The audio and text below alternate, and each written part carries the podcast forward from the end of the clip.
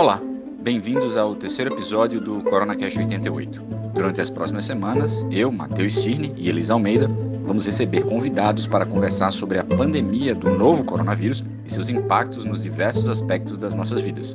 Como estamos seguindo a recomendação do distanciamento social, estamos gravando os episódios em chamadas por Skype e com equipamentos simples que temos em casa.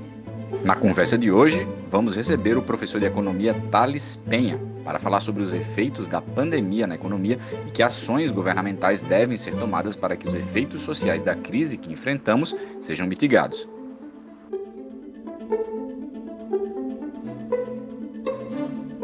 Nos dois primeiros programas a gente conversou um pouco sobre como que está sendo o avanço dessa pandemia, né, do ponto de vista epidemiológico, e a gente falou também sobre é, como as pessoas estão se organizando é, para ajudar umas às outras, né, dentro dessa realidade da, do distanciamento social e da quarentena. Uma coisa que a gente tem percebido é, bastante e é, está aparecendo muito na, na, na, mídia e nas redes sociais, é que existe uma polarização entre economia e saúde, né? É uma crise econômica com ou sem distanciamento social e quarentena. Então, esse vai ser um, um, um, tópico que a gente vai explorar nesse, nesse podcast de hoje. E para conversar com a gente, a gente está recebendo é, Thales Penha, que é professor do Departamento de Economia da UFRN. Olá, Thales. Olá, tudo bem, Matheus, Elisa? Thales, é, falando então nessa, nessa questão dessa polarização entre, entre economia e, e saúde, né? É, uma coisa que eu, que eu vi recentemente, é, algumas pessoas até falam que, que a, a Suécia é, virou uma espécie de estudo de caso, porque é um país que está tá praticando um distanciamento social bem diferente, bem menos severo do que outros países europeus, né? E uma das coisas que primeiro, estão sendo percebidos é que, ele, que, que a Suécia está tendo um número de casos maior do que dos outros países é, nórdicos. E o que, se, uhum. o que se fala, o que se defende é que a Suécia está fazendo isso para proteger a economia, como se a Suécia não fosse ter problemas econômicos por conta dessa, dessa, desse, dessa abordagem que eles estão tendo. Mas, assim, olhando alguns números é, bem básicos, assim, que, que chegam para a gente através da imprensa, Primeiro que eu vi uma notícia de que é, ele, no início de abril ou início de março, não lembro, eles já esperavam uma retração na Suécia de 4% do crescimento. O desemprego está uhum. aumentando. Já tem muitas atividades econômicas que foram severamente afetadas mesmo antes deles terem qualquer tipo de distanciamento social. Então, cinema, por exemplo, teve uma redução maior do que 90% das receitas não só na Suécia, nos Estados Unidos, lá em Nova York, antes do lockdown, um aplicativo de reserva de restaurante já apontava que tinha uma diminuição de 70% no número de reservas em, em, restaurantes. Então, assim, na verdade, não é o distanciamento social que está provocando a crise. É o coronavírus que está uhum. provocando a crise. Você concorda com essa afirmação? Uhum.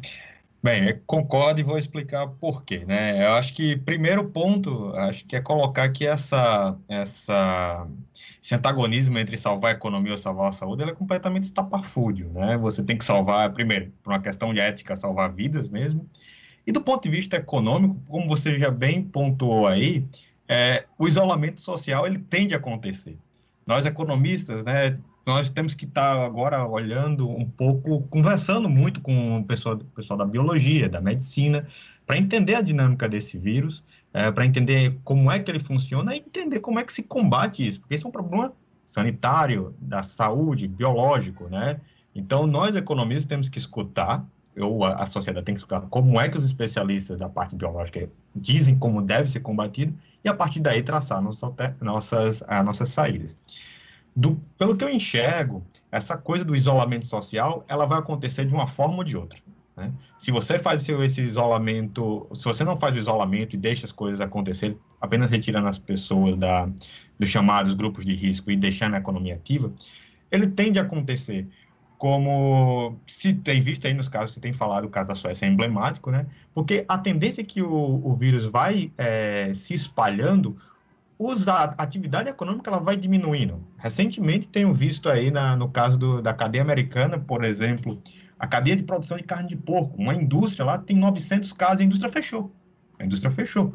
Porque todo mundo se contaminou. Então você teve que fechar a indústria, porque ali era um epicentro local de contaminação.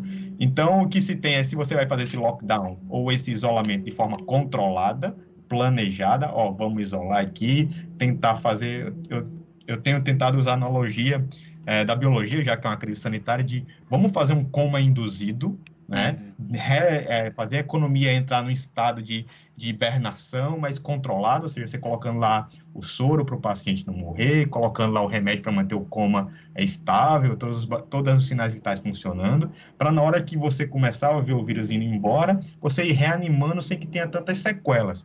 Ou, se você não faz nada, ele vai parar porque vai colapsar. O vírus vai entrar e o sistema econômico ele vai colapsar. Então, de uma forma ou de outra, vai haver o colapso se você faz um isolamento social antecipado, controlado. Há uma tendência você ter maior controle de evitar maiores sequelas. Se você não faz isso, ele se alastra de maneira mais é, é, voraz e tende a fazer. Então, não há alternativa. Acho que a gente tem que escutar os, os epidemiologistas, os biólogos, os médicos e entender que é, essa crise se resolve com esse isolamento. E a economia, ela vai se reerguer, né? As, as economias sobrevivem a catástrofes, sobrevivemos a duas grandes guerras, sobrevivemos a crises profundas como 29 e 2008 e vamos reconstruir. Agora, o que pode se fazer, que a gente pode discutir aqui ao longo do tempo, é como é que você vai fazer esse como induzido que eu estou falando e como você vai reanimar e que setor você tem que atacar. Mas, do ponto de vista de salva economia ou salva biologia, isso é estapafúrdio, você tem que priorizar salvar vidas e fazer com que a economia mantenha seus sinais vitais é, funcionando para re, reanimar, porque o vírus ele não ele não poupa, não briga. O Miguel Nicoleles, né, grande cientista brasileiro, tem dito, né, toda vida que brigamos com a biologia nós perdemos feio. Então não adianta brigar com a biologia, temos que entender como é que você encontra essa saída. Não, eu acho que eh, você é, pincelou já aí uma ideia de que a gente tem que agora pensar como nesse isolamento a gente pode é, se reorganizar para, é, enfim, para diminuir os impactos, né, desse, dessa, crise que inevitavelmente vai vir, né, também, por, que inevitavelmente está vindo, né, já por conta da, uhum. da pandemia, né. E aí eu acho que a gente pode já começar, de certa forma, discutir, assim, é, que, o, isso, isso que está sendo feito, por exemplo, no, no Brasil, no, é, né, com relação à a, a, renda emergencial, a renda básica emergencial, né? É, que outras medidas que estão sendo tomadas, né? Isso, isso, isso basta? Isso vai dar conta de, do, do, do, do, impacto que a gente vai, vai sentir nesse, nesse primeiro momento? Uhum. É, primeiro ponto também, a gente é, vamos lembrar que essa crise para a economia, ela é completamente nova também, né? Nós, uhum. economistas, normalmente costumamos a tentar solucionar crises que surgem do mau funcionamento do sistema econômico, ou seja, alguma, alguma peça falha na engrenagem econômica e nós tentamos lá resolver consertando. Só que agora essa crise nenhuma peça na economia falhou, né? O que, o que aconteceu é como se fosse uma coisa exógena que apareceu e que você tem que parar a máquina econômica subitamente, de maneira controlada, e isso aí, um primeiro dificuldade é você saber quanto tempo ela vai ficar parada. Ninguém sabe, né? Aí é coisa de epidemiologista, de biólogo, saber quanto tempo vai durar, ou seja, por quanto tempo você vai ter que manter a máquina é, e nesse, nesse funcionamento mais lento, né? E, é, de maneira só funcionando setores essenciais e como é que você vai fazer essas liberações. E tem muita gente falando em, em ondas de, de, de, contaminação, né? Então, você vai ter acelerar um pouco, de repente vem de novo a nova onda e você desacelera. Então, não está muito claro para a economia quanto tempo isso vai durar e como isso vai durar. Enquanto não se sabe isso, também como se você não se sabe quanto tempo vai durar, não tem como saber ou prever o tamanho do tombo que vai ser. Né? é um tombo muito elevado, mas ninguém tem precisamente é, a medida certa. Existem várias estimativas, né? O Banco Central estima 3 ponto, queda de 3,8, o Banco Mundial queda de 5, o FMI queda de 5,5, tem gente estipulando queda de 9, né? O, o, o, Peterson Institute, que estuda lá o Brasil, a Mônica De que é economista, tem estipulado quedas de 9, né? menos 9, né? Então, mas não tem muito preciso como saber. Então, o que fazer é nesse período, já que você vai manter a economia funcionando o mínimo possível, ou deveria fazer ela funcionar, só os setores essenciais, para que você resolvesse o problema da crise sanitária, é, de modo a manter, eu digo assim, como induzido, os sinais vitais funcionando. O que tem se observado do Brasil é que o governo brasileiro tem sido muito letárgico, né? ele tem demorado muito a agir. Né? A renda básica emergencial demorou muito tempo a entrar em vigor. Né? A gente ficou discutindo várias coisas, se vai, se não vai, se vai, se não vai, e demorou quase três semanas entre, a, entre ela ser colocada em pauta e ser aprovada, e com a duração de três meses, mas não muito claro de como isso vai ser renovado. Se, ou seja, se a crise durar mais um pouco, ou seja, se a se o isolamento social necessário for maior, você vai ter que refazer o caminho novamente ou entrar com alguma, algum processo de é, emenda para fazer aquilo continuar. Esse é um ponto. E, Segundo só, ponto. Desculpa, só, é, uhum. só para reforçar também que eu acho assim que ela não está ainda totalmente, é, digamos assim, muita gente Isso. ainda está em análise, muita gente não recebeu, muita gente teve pedido negado, né? Quer dizer, apesar, além de toda a demora, há uma, uma né, sérios problemas né, para que ela é. seja realmente é, efetivada, né? Só, só pontuando isso, né? Que é uma medida que foi tomada, mas que, que, que ainda não, não, não, não se vê exatamente, né? Não, esse é o segundo ponto, né? É, o segundo ponto é que ela ainda não conseguiu chegar, não teve a capilaridade de atingir todo mundo porque você tem problema de identificação, né? Você não sabe quem são essas pessoas vulneráveis, né? Ou, de certa forma, você tem dificuldade em acessá-las, né? Você tem lá o cadastro único do Bolsa Família, que você pega aquele pessoal que está mais é, no fundão, né? Na, na, na, na extrema, próxima à extrema pobreza ou na extrema pobreza, que você tem mais ou menos um mapa deles. Mas depois dali, até quem tem um nível de renda que consiga é, se sustentar por algum período sem precisar de auxílio, existem milhões de brasileiros. Se você pegar a, a, a PNAD, né, você tem ali cerca de 50% da população que sobrevive com menos de 3 mil reais por mês. Né? Então, uma família de, de grande, isso causa alguma dificuldade, porque se você tem três meses interrompidos de 3 mil reais devido à perda de emprego, ou se você é autônomo e não conseguir é, se você está num setor que não é essencial e ter perda de dinâmica, isso coloca esse pessoal é, em xeque. E você não conseguiu ainda atacá-los, né? Você tem dificuldade de achá-los, né? Tem dificuldade de monitorar. Então, isso também coloca em xeque também as questões de planejamento de políticas públicas no Brasil, né? Que a gente não tem feito é, de maneira é, é, ampla. A gente tem achado alguns nichos e atacado eles de, muito, de maneira muito específica, né? Outra coisa é que há uma heterogeneidade muito grande na estrutura produtiva do Brasil e, principalmente no pós-crise, a gente tem um setor informal muito forte, né? E essa informalidade a gente não consegue captar ainda, né? A não ser quando tem censos e algum, algumas outras é, pesquisas um pouco mais amplas, a gente consegue captar. Então, tem essa dificuldade aí. Então, o governo agiu aí, né? Outra coisa que o governo tem feito é a tentativa de liberar recursos para as empresas sobreviverem, para quando a economia voltar, as empresas voltarem a funcionar, né? Também tem outros problemas, ele liberou dinheiro via banco, só que os bancos, eles trabalham com risco, então precisava que o Tesouro Nacional, de certa forma, garantisse o pagamento, é tanto que na entrevista de hoje pela manhã, o presidente do Banco Central está falando em entrar no mercado secundário, ou seja, o Banco Central mesmo ir lá e tentar emprestar diretamente para a empresa para diminuir essa simetria de crédito, porque você entrega o dinheiro para os bancos, mas os bancos, eles avaliam se eles vão emprestar ou não vão emprestar. Eles vão emprestar para algumas pessoas que eles sintam mais segurança, mas para outras empresas que são menos seguras de investimento, você vai restringir o crédito. Então, precisava do governo central dar uma garantida nisso aí. Também tem se demorado muito a, a, a entrar nesse setor para segurar as empresas, não só as grandes, mas médias empresas e empresas de setores que vão ser duramente afetadas, né? Já visto aqui no caso do nosso estado, né, o setor é, importante, que é o de alojamento e alimentação, que é o sexto, sétimo setor mais importante em termos de produto, esse vai ser duramente afetado, né? Hotéis, bares e restaurantes, esses aí vão ser afetados e por um período, de certa forma, até elevado, porque enquanto você não tiver uma saída definitiva, você vai ter uma queda na demanda. São, são, são, indústrias que vão ser mais, mais afetadas do que, do que outras, né? Então, acho que o turismo é, é um, é um setor que, que, que, que é bem preocupante, eu acho, né? Isso, isso é. O turismo ele vai, o turismo e essa parte de alimentação, é, bares e restaurantes, ele vai sofrer um bom período, né? Porque por mais que depois que passa o pico e você relaxa o isolamento social, né? É, a demanda por esses tipos de bens também, hotel, é, é, teatros, é, hotéis, é, cinema, né? Cinema. Esses setores vão queda na demanda muito grande, porque as pessoas, depois que vê um pico e vê que o negócio é bem grave, né? vão ficar reticentes a utilizar. E os governos provavelmente irão criar uma série de restrições para que isso funcione. Né? Uhum. Em Nova York está se falando em restaurantes funcionando por 25%. Né? É, as pessoas vão diminuir renda, então vão ir menos também. Né? É, nosso turismo, que depende muito do, de estrangeiro, a, a, haverá uma tendência também de, de, diminuir a demanda por esse serviço. Né? É, então, esse setor ele vai ser duramente afetado por enquanto durar essas ondas, a não ser quando resolva com algum tipo de vacina ou antiviral em que as pessoas se sintam mais confortáveis aí e voltar. Então, durante um bom tempo, esse setor vai ser afetado, né? Não só no Brasil.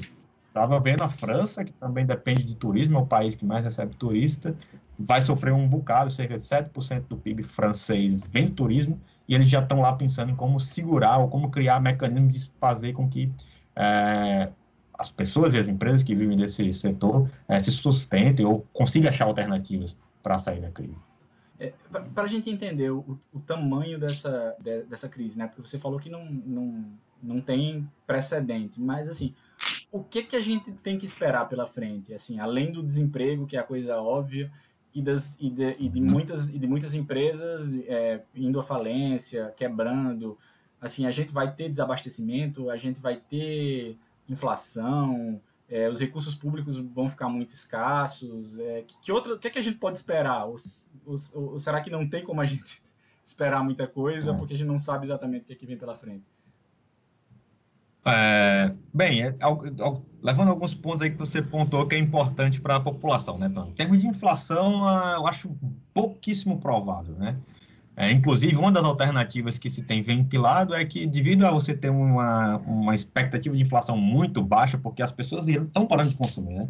Lembrar que só o conceito de inflação é quando é, há um aumento de é, um aumento sustentado de preço, né? E esse aumento sustentado de preço normalmente é devido ao aquecimento da demanda, as pessoas comprando muito e a produção tendo dificuldade de atender, aquela velha ideia da oferta e demanda, né? Então, como a demanda ela vai cair drasticamente, né? Estamos vendo a consequência disso, por exemplo, na, na, nos preços do petróleo, pessoas consumindo menos gasolina e isso afetando a demanda por, é, por petróleo. Tivemos preços negativos do petróleo, com a maluquice é, na semana passada, né? ou seja, a pessoa pagando para comprar o petróleo dela, né? É, inflação é uma coisa que não vai acontecer é, no futuro por causa dessa queda da, brusca da demanda, né? Em termos das finanças públicas, isso é um ponto importante, né?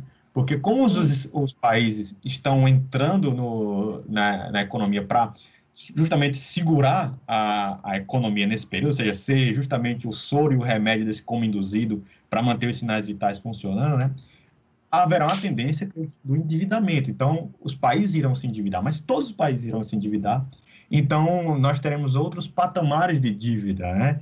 E provavelmente, quando a economia for retomar, você vai ter que fazer algumas medidas de ajuste. No entanto, né, alguns economistas têm divergido muito nesse ponto. Né? Meu, na minha opinião, né, não é absoluta, é que esse endividamento, como ele é um, um ponto estático no tempo, né, é, ele não é uma trajetória de endividamento, diferente do que aconteceu lá em 2008, em que havia uma trajetória crescente de endividamento. É, ele, ao meu ver, ele vai ser um, um ponto num, num, tempo ou durante um certo período de tempo, mas quando a economia começar a recuperar seu fôlego, né, é importante aí, por isso, manter a economia funcionando, porque dívida pública, para a gente entender, a dívida pública normalmente ela é mensurada a minha capacidade de pagamento e o quanto eu devo, né? Então, só para deixar claro, uma dívida de um milhão, ela pode ser alta ou baixa, dependendo da minha capacidade de pagamento. Uma dívida de um milhão, para mim, é altíssima, mas para o Jeff Bezos da, da Amazon é baixíssima. Né? Mesma coisa para os países, né? Então, se o, o, a capacidade de pagamento é dada pelo PIB, se o meu PIB demorar a recuperar, aí eu posso ter problema. Ou seja, se na hora que eu tentar despertar a economia e a economia não responder, porque ela colapsou, eu não consegui segurar ela muito bem, aí eu posso ter problema. Por isso que é importante manter esses sinais vitais funcionando, para na hora que eu conseguir liberar, o PIB crescer e fazer com que esse meu endividamento que eu gerei nesse período, ele seja mais fácil de ser pago, pago né? É, então, do ponto de vista do pagamento, isso é um ponto importante que a gente tem que ter em mente, da dívida pública, né? O desemprego irá ocorrer durante certo período, né? setores sofrerão mais do que outros, setores despertarão, né? esse setor tecnológico ele está recebendo um impulso muito grande, né? então é, haverá o que a gente chama de é, realocação, ou seja, haverá um crescimento de demanda por outros serviços e queda em outros, né? então enquanto que, ó, que o turismo cai, esse setor é, de acesso remoto, é, tecnologia de, é, de nuvem e tudo mais, esse setor vai avançar é, muito, né? Porque ele vai ser constantemente demandado. E eu acho que a sociedade vai começar a entender como é que pode funcionar novos canais, né? Então a gente vai ter esses impactos é, diferenciados. Mas em termos de inflação, é, dívida pública, são esses dois pontos, né? É, a dívida pública tem essa questão de como é que você vai fazer o isolamento. Se você falhar no isolamento, possa ser que sua dívida pública, mesmo você tendo gastado pouco agora, ela estoure lá na frente, porque você vai ter um PIB muito baixo, muito lento de recuperação. É, eu, eu, eu tinha uma questão que é que, assim, é, eu vi que, assim, é previsto que muita gente entre na linha da pobreza, né, por conta das hum. crises é, decorrentes da pandemia, e tem se falado muito na, na, na ideia de, de, de ser esse um momento de distribuição de renda, é, de pensar a distribuição de renda, de pensar é, taxação das grandes fortunas, né, é, como coisas que pudessem solucionar esse momento. É, eu fico pensando assim, se, se você fala assim, não, não se espera que tenha inflação é, e, e, e outros outras coisas podem ser, é, ter essa, essa, realocação, né? Quer dizer, tem algumas coisas que podem ser, é, é como é que se diz, de certa forma positivas, né? Mas eu penso assim, é possível que que a gente tenha assim um aumento muito grande na desigualdade social, né? Assim, uhum. Se, uhum. se, se, isso vai vai agravar mais ou, ou, ou como todo mundo está sendo afetado de uma certa forma, é, é, esse não necessariamente vai ser um, um dos efeitos. É, só, só para complementar isso que, que Elisa colocou, é. porque a, a, segunda parte, na verdade, da pergunta de Elisa, né? Porque a primeira ela falou sobre essa, esse aumento do, da desigualdade social, a segunda parte era uhum. mais sobre essa, essa questão das, das, das, soluções, né? Do que que pode, do que que pode vir daí, uhum. né? Ela falou da taxação de grandes, grandes fortunas, por exemplo. Isso. Eu vi um editorial do, do Financial Times que, que até me surpreendeu, né? Que, eles, que ele colocava é, alguma coisa como reformas radicais invertendo a direção política predominante nas quatro décadas precisarão ser colocadas sobre a mesa. É, uhum. Também alguma coisa para exigir sacrifício coletivo deve-se oferecer um contrato social que, bene, que beneficie a todos. Então, assim, é, essa crise, complementando a pergunta de Elisa, ela vai trazer mudanças radicais na economia global? Uhum. É, vamos lá. É, primeiro, a, questão sobre aumento da desigualdade. Vai depender muito do que a gente vai fazer durante a pandemia e após a pandemia. Né? É claro que toda vida que ocorre crises econômicas, não só essa, mas toda vida que você tem quedas é, é, é do PIB ou crises econômicas muito lá, a desigualdade aumenta, porque as pessoas mais ricas elas têm capacidade de proteger melhor a sua renda, ou seja, ela sai de investimentos mais líquidos, por exemplo, nos anos 80 ficava claro crise de inflação, o pessoal entesourava, comprando imóveis, ouro e tudo mais, então as camadas mais ricas, elas têm capacidade de proteger melhor renda e patrimônio. As camadas mais pobres não, porque o salário é corroído, ou perde salário e tudo mais, então normalmente o que acontece é, é de praxe em qualquer lugar do mundo, em qualquer economia, em um momento de crise, há um aumento da heterogeneidade. Né? O que a gente descobriu vamos lá, desde a grande, primeira grande crise do sistema capitalista de 29, né? que o Estado ele tem sido importante em fazer essas políticas de estabilização, não fazer com que esses solavancos sejam muito altos, né? Então, até muita gente defende que a crise de 2008 ela se teve uma recuperação muito mais rápida do que a de 29, ou seja, 10 anos depois nós tínhamos recuperado totalmente da crise, coisa que em 29 não, né? Lembrando que em 29 e 39 estava envolvido em guerra e muito país ainda é, maus lençóis em termos de economia e demorou uh, décadas para recuperar. E em 2008 a gente recuperou rapidamente porque a gente aprendeu essa, essa coisa, que o Estado é importante de fazer essas políticas de estabilização. A economia a gente chama de efeito anticíclico. Vem um ciclo de queda, o Estado vai lá e tenta amenizar esse ciclo. Também ciclo é, quando tem uma expansão muito forte e descontrolada, ou seja, países crescem muito rápido também não é bom, né? O Barry H. Green, da Universidade da Califórnia, tem uma frase muito legal. São economias que funcionam bem são economias resilientes, em que vem choques e aí você consegue acomodar para que você tenha um, um ambiente estável. Né? Então, a heterogeneidade, é, essa desigualdade, ela tende a acontecer é, no momento de crise e é bom que o Estado haja, crie seus instrumentos para diminuir o impacto nessa desigualdade. Então, vai depender muito do que a gente vai fazer agora nessa pandemia. Né? Que medidas a gente vai adotar para de modo a não ter um impacto tão grande dos mais vulneráveis e das camadas mais baixas, né? É, e no pós-pandemia também, como é que a gente vai fazer esse processo de recuperação? Normalmente as pessoas mais ricas recuperam a renda mais rapidamente, ou as pessoas de classe média alta recuperam mais rapidamente, enquanto que os pobres não. Né? Então, o que, é que a gente vai fazer?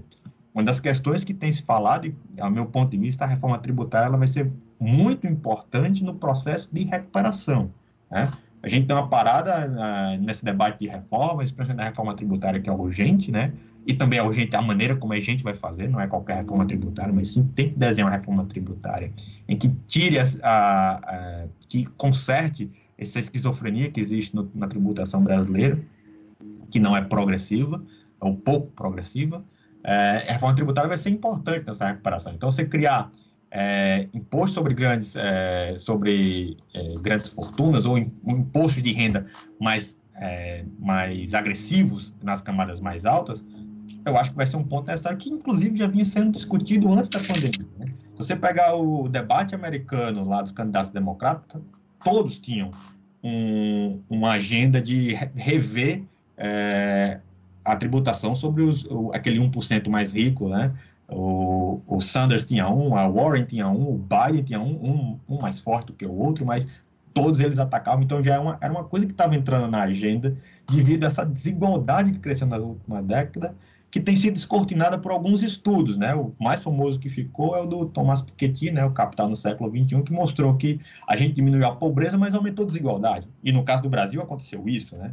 Pessoas que têm estudado o caso brasileiro, mesmo na, nos anos de crescimento lá no início dos anos 2000, a gente diminuiu a extrema pobreza, mas aumentou a desigualdade, ou seja, os ricos cresceram sua renda mais rápido que os pobres. Então, é preciso é, rever essa dinâmica, ou então a gente vai continuar é, tendo esses problemas de momento de crise, tem muita gente vulnerável, ou seja, muita gente para socorrer. Né? Então, vai depender muito do que o Estado vai fazer agora e do que o Estado vai fazer depois. Não como só intervir, mas como ele vai desenhar as novas políticas. Tem muita gente já falando que essa renda básica permanente ela veio para ficar, né? porque é, essa renda emergencial ela não vai ser apenas no tempo de pandemia, porque em situação de, de vulnerabilidade, muita gente vive durante muito tempo. Né? Então, você vai tirar quando? Ah, quando acabar a pandemia, é, mas os empregos vão demorar a voltar. Você vai deixar a pessoa é, desprovida durante esse período? É, então, vai, vai ter um tenso debate quando se começar a pensar a saída, já estão se pensando na saída, mas quando ficar mais claro o momento que a gente for saindo.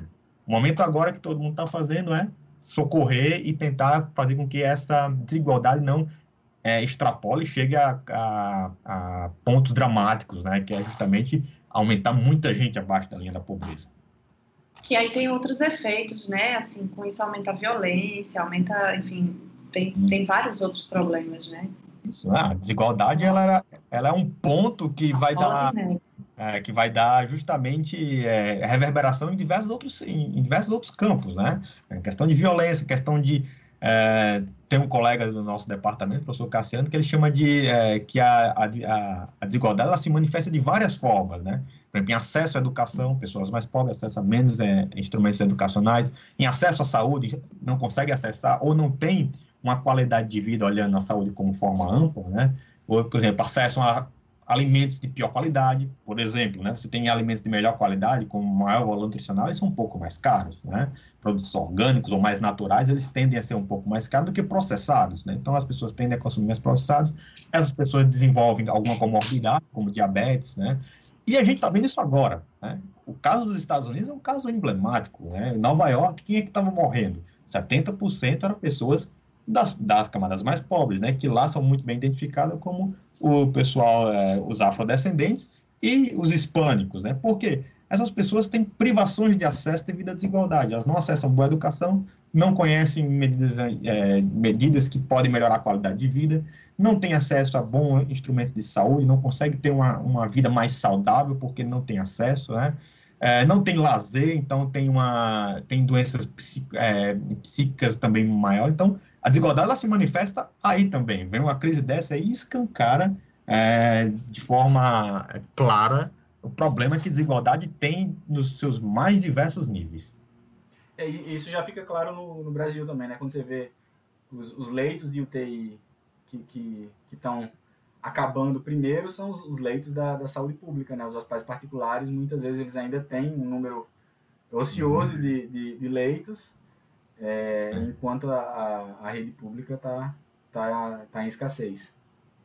É, no Brasil você vai ter. Ah, no Brasil a gente tende a ter um, uma sorte de ter constituído um SUS, com todos os seus problemas e defeitos, a gente tem um sistema de, de saúde que consegue atender. O problema é que a, a demanda potencial desse SUS é enorme. Né? Você, vê uma, você vê uma crise dessa que o isolamento social é importante, né? Como é que você vai falar em isolamento social em pequenas comunidades em que as pessoas têm déficit habitacional? Você tem três, quatro núcleos familiares dentro do mesmo espaço. Né? Então, a capacidade de infestação, ou seja, as nossas desigualdades, vão, esse vírus está mostrando claro os nossos problemas e como a desigualdade vai afetando de maneira distinta, né? É, todas as pessoas. Então, eu acho que se é, tomarmos uma atitude progressista à saída desse, dessa, é, dessa pandemia, eu acho que ele vai ter identificado ou ter, ou ter escancarado, muita gente sabe, o debate, e o debate sobre saneamento, e é longo, né? mas ele vai deixar claro a urgência, né? a urgência e o tamanho do, do, do, do, buraco em que a gente se meteu ao longo da nossa história, que não resolveu e vamos ter que atacar, porque na próxima vez pode ser um vírus mais letal e a gente não tem como parar. Você, você tocou aí no, no ponto da, das reformas também, né, nessa última, nessa última questão. E eu até comentei uhum. com Elisa, antes da gente começar o programa, que teve uma declaração hoje do, do ministro da Economia, hoje é dia 27 de abril, né, o dia que a gente está gravando, uhum. é, que falou sobre a retomada da economia. E ele falou é, o seguinte, que o governo já começa a mergulhar em medidas para o futuro, agora que o governo controlou a onda da crise no sistema de saúde. Eu já discordo dele aí desse ponto, né, que a uhum. onda na crise no sistema de saúde está controlada. E ele uhum. continua. Ano que vem e esse ano mesmo já voltamos às reformas. No ano que vem nós já vamos estar certamente crescendo com os investimentos em saneamento, em petróleo, em gás, em infraestrutura e logística. Então nós seguimos firmes em nosso compromisso. Não tem um, um pouco aí de, de mais desejo do que realidade não nessa afirmação? É, eu concordo. Eu acho que tem, tem desejo, tem a tentativa de mostrar algum nível de segurança para tentar acalmar os ânimos. A gente tem, viu uma semana passada bastante conturbada para lado do governo e a resposta econômica para esse governo é importantíssima, né? já que outras respostas ele não está conseguindo dar. É, então, o discurso é mais uma tentativa de é, dar alguma segurança, mostrar alguma segurança, porque de fato, concordo com você, a gente não viveu o pico ainda, né? Existem cidades, estados que estão entrando em colapso, né? E aí, quando entra em colapso, a gente ainda não viu um colapso na, em países em desenvolvimento, em América Latina, viu colapso em países ricos, né? Viu colapso na Itália, viu colapso na Espanha, viu colapso em Nova York, cidade mais rica do mundo, viu colapso na China, né? É, esses sistemas de saúde colapsaram durante um período, né? A gente não viu ainda colapso em países em desenvolvimento ou países pobres, né? Então, é, a gente não resolveu o problema. Então, é, tem que ter bastante cuidado em se começar a se falar em saída. É saudável planejar o futuro, eu acho que está claro que você tem que planejar a saída também, né? Você não tem que ficar preocupado agora, você tem que resolver os problemas de curto prazo e de vez em quando ir lá, ó, mas espera aí, quando começar a sair, como é que a gente vai fazer? É saudável, mas que esse é o, é, o, é, o talvez seja o centro de maior preocupação para agora, eu discordo, acho que você tem que tentar sanar os problemas que ele está aparecendo ainda, né? tanto de acesso à, à, questão da saúde, como também de sobrevivência das pessoas, em termos de, de renda, né? E, e, de, e da saúde das empresas que estão passando dificuldades. Eu acho que esses ainda não estão resolvidos, tem que se resolver. A saída próximo ano não está clara, né? Ninguém sabe, é, já estão se falando em segunda onda. A China, que foi o primeiro país a passar por isso, que estava tentando sair, tem saído com bastante cautela, né?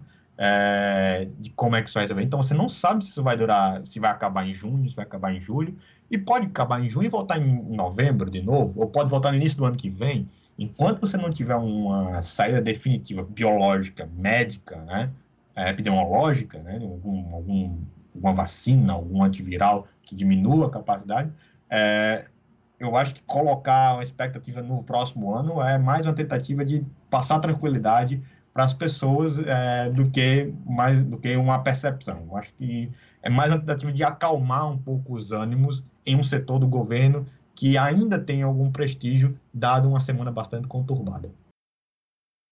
Acho, acho que é parte da, do que é exigido para o momento é justamente esses reajustes, né? A gente, de repente, é, começa a pensar em, em, em modificar algumas coisas para atender essas novas necessidades, né? Então, mas é, talvez para a gente pensar é, que, que esse momento demanda é, demanda reajustes, né? E que a reconversão industrial, né? Que, que, que seria, por exemplo, colocar que tem acontecido em alguns outros países, né? Colocar indústrias de que fabricam determinadas coisas para fabricar os EPIs, fabricar os respiradores mecânicos, é, é, equipamentos hospitalares. E aí eu penso também se a gente não pode também trazer para refletir, para a gente encerrando, já pensando né, numa forma de, de, de pensar que, que outras coisas não vão depender exatamente apenas é, só de determinações dos governos, né, mas de uma criatividade de reorganização é, dos setores produtivos como um todo, né, para, uhum. por exemplo, pensar que outras áreas né, podem se reorganizar, já que, por exemplo, como você mencionou, o turismo vai ser muito afetado, a, que outras áreas podem, uhum. poderiam se, se reorganizar, né, além das indústrias que, que, que, que teriam essa uma, uma, uma possibilidade. É, uma coisa que a gente já vê, né, a gente, por exemplo, que trabalha com artesanato, que está, sei lá, fabricando máscaras. Né? Então, Isso. Tá encontrando alternativa. Ou muitas pessoas que trabalham no setor né, é, com, com, alimentação, né, pra, fazendo muito mais um trabalho de delivery do que do, da, né, do, quer dizer, uhum. de entregar as comidas do que de receber as pessoas no seu próprio estabelecimento, né? É. Que, que, que outras soluções, né, a gente poderia pensar, né, que outras áreas podem, podem ser reorganizadas, né, nessa, nesse contexto. Tá, é, vamos lá. É, reconversão industrial, esse foi um ponto que apareceu muito forte, eu acho que há uns dois meses atrás, logo no início da, da quando ela se transformou de fato pandemia, dois meses atrás, quase dois meses, né? É, em que começou a ter uma pressão muito forte sobre a demanda de alguns bens e que escancarou uma, a realidade da economia mundial, né? Que são essas grandes cadeias globais de valor, né? Em que um pedaço do produto é feito no Brasil, é, e outro pedaço na Índia, e outro pedaço na China, e é consumido nos Estados Unidos, né? E quando a economia se fechou, você quebrou os elos dessas cadeias que se vinculavam, né? E você precisava de produtos que você não conseguia ou adquiri-los completamente, ou pelo menos as partes para você produzi-los aqui, né? Então começou-se a falar em reconversão industrial, que é uma ideia de economia de guerra, né? Quando você reconverte indústrias, por exemplo, aconteceu muito na, na Segunda Guerra Mundial, indústrias que produziam é, pesticidas, químicos, começam a produzir armas, né? Então era uma tentativa de fazer isso agora para o bem, no caso, né? Você em vez de fazer para o mal, agora fazer para o bem. Você pegar é, determinadas indústrias e trazê-las para produzir bens que estão sendo demandados e que são de primeira necessidade. Inclusive, nós, professores do Departamento de Economia, escrevemos um manifesto há algum tempo atrás, né, logo no início da pandemia, em que a gente falou, tocou um ponto de, reconversão industrial, inclusive olhando aqui para o nosso estado, que foi, por exemplo, né, você tinha problemas de EPI para a parte de máscaras, né? Eu lembrei na época, ó, temos as bordadeiras lá de Caicó, que devem ter diminuído sua demanda na venda dos seus uh, suas redes e tudo mais, que eram exportadas, inclusive algumas, né? Poderiam ser reconvertidos com o Estado adquirindo e distribuindo isso para as pessoas, não para usar nos hospitais, mas para usar nos, em outros estabelecimentos, o que de fato até ocorreu com a, com, com a parceria com algumas empresas que produzem, né? Outra solução era que os hotéis, né, funcionassem como abrigos para pessoas que têm é, necessidade ou têm deficiência, é, têm déficit habitacional, por exemplo, famílias que não têm casa, poderiam se instalar em hotéis, né? não lotar o hotel, mas pegar alguns andares e colocar famílias, ou diminuir a quantidade de famílias dentro do mesmo ponto, é, para manter aquilo ativo, para o hotel não ficar completamente fechado e você é, conseguir de alguma forma combinar recursos. Restaurantes também fornecendo alimentação para a população. Então, isso era um ponto de reconversão industrial, você pegar a estrutura produtiva que já existe e readaptá-la a uma nova realidade, né? No entanto, que também se vai acontecer pós-pandemia, aí não é reconversão industrial, é, re, é, é reestruturação industrial, ou seja, alguns setores irão se ampliar, outros setores não, inclusive alguns outros setores serão repensados, né?